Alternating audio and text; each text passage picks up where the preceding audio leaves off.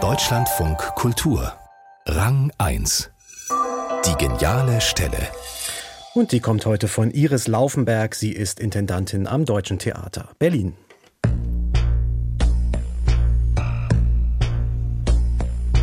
Meine geniale Stelle habe ich kürzlich in der Volksbühne erlebt, bei Florentina Holzingers Ophelia's Got Talent. Und das war der Moment, es ist so ein Abend, der anmutet in der Radikalität wie eine Abramowitsch-Performance.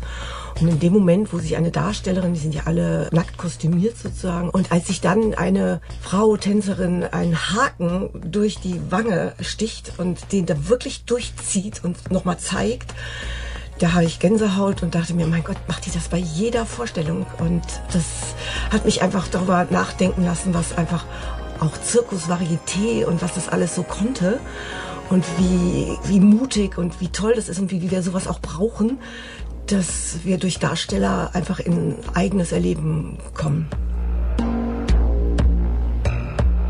Dieser Abend lebt durch die Radikalität und man kommt aus dem Gruseln und Schwärmen gar nicht raus.